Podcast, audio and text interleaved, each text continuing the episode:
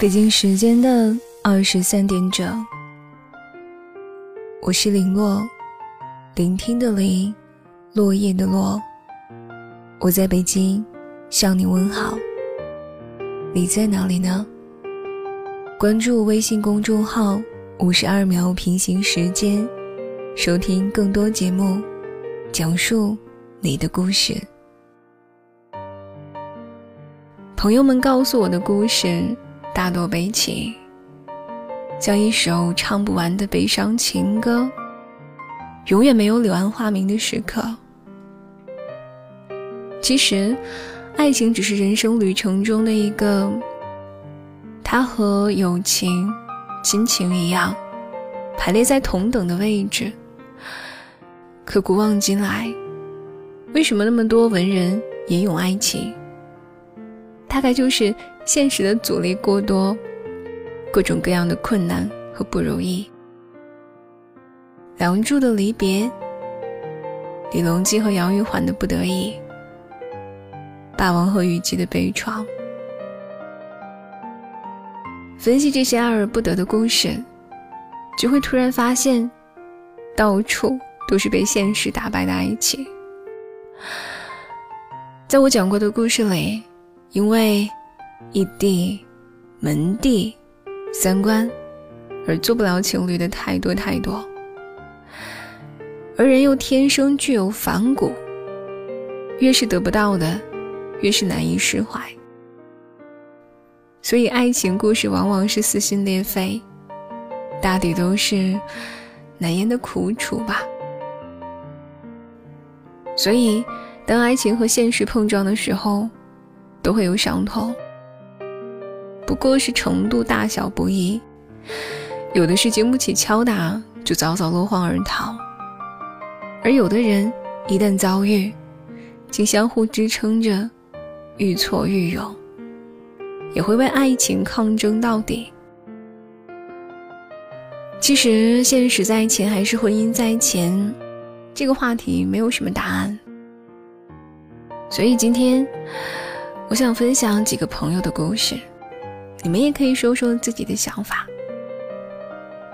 昨天晚上，朋友告诉我说，她妈妈让她和男朋友分手，原因很简单，对方没车没房，喜欢和帅又不能当饭吃。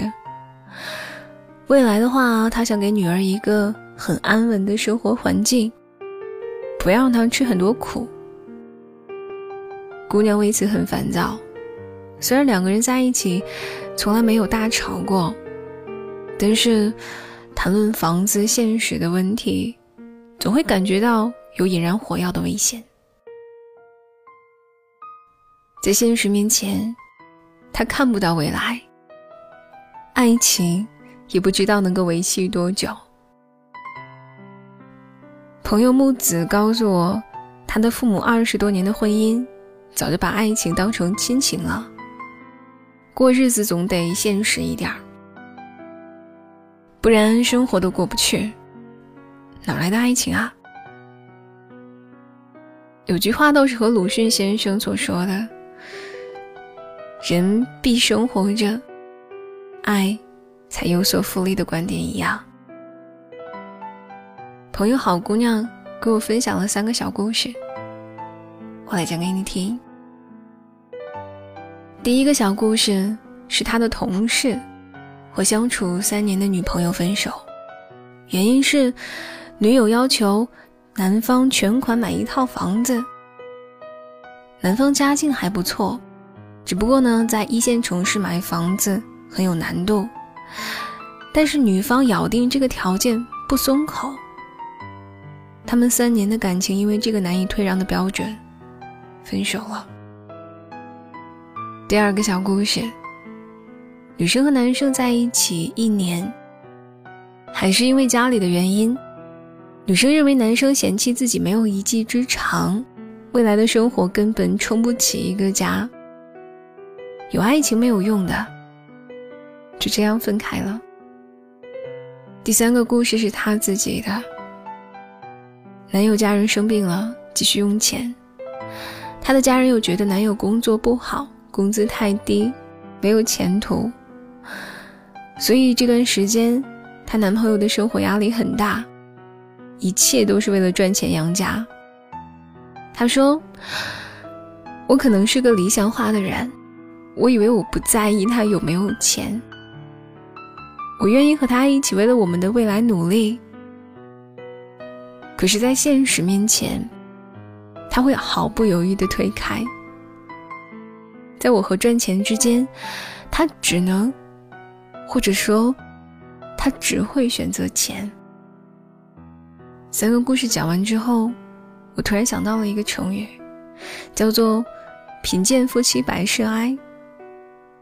在现实面前，爱情太过奢侈，所以人们翘首企盼爱情打败现实的样子，哪怕是为爱赴死的人，也值得钦佩。